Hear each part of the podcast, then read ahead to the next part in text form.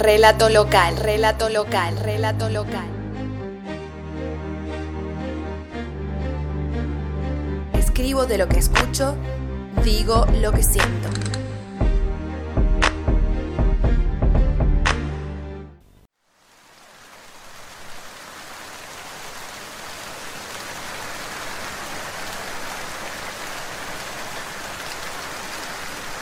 Pretendemos ser socialmente aceptados. Es como la ley primera del ser humano. Si no estás encuadrado, difícil que formes parte del círculo más admirado. Como si hubiera patrones que seguir, normas que acotar, reglas de pertenencia que limitan nuestro andar.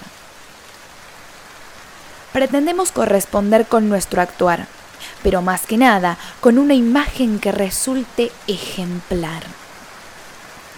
Todo es una crítica y la nada termina siendo lo que define aquello que hacemos.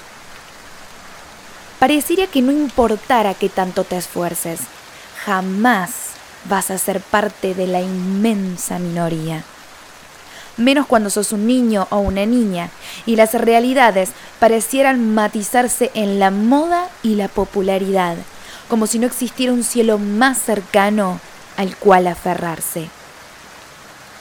Los cánones han ido cambiando y agradezco inmensamente por ello, pero a veces el cambio es tardío y llega cuando estás más que baqueteado moldeado de pies a cabeza con ese perfil social inexistente que querés alcanzar. Eso me pasó a mí, y esta es parte de mi historia. El inconsciente colectivo prefiguró en mí y en ustedes un modelo 90-60-90 que una niña siempre soñó. No porque lo añorara, sino porque quería que dejaran de fastidiarla. Gorda tanque, cerdo.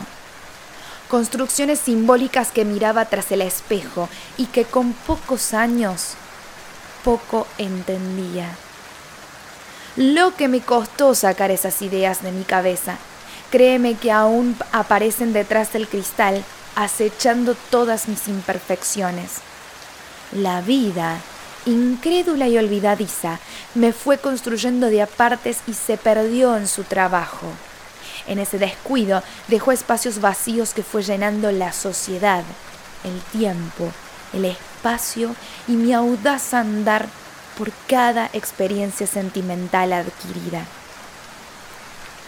Somos seres sensibles, por más hierro que forjemos para nuestra carcasa. Aceptarse como somos es aceptar que las categorías impuestas no nos definen del todo. A pesar de que las cosas se compliquen, tampoco romanticemos fantasmas con los que uno o una lucha hasta hoy en día. No tenemos que agradar a los otros, sino agradarnos a nosotros mismos para que ese amor propio sea lo que los otros entiendan de nosotros por más que nos necesitemos definir. Hay definiciones que están desactualizadas o en las que en tiempos modernos ya nadie se encuentra. No sigamos perdiendo tiempo en lo obsoleto más que en adaptarlo o cambiarlo. Amémonos más y nos critiquemos menos.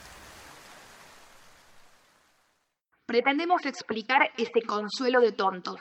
Pretendemos explicar lo inexplicable. Pretendemos prenderte a este mal de muchos. Hola, mi nombre es Brenda Natalia Petronevelis. Esto fue Relato Local, un lugar donde la música despierta a la poesía. En esta oportunidad escuchaste el bloque número 34, llamado Inconsciente Colectivo en Nuestros Fantasmas.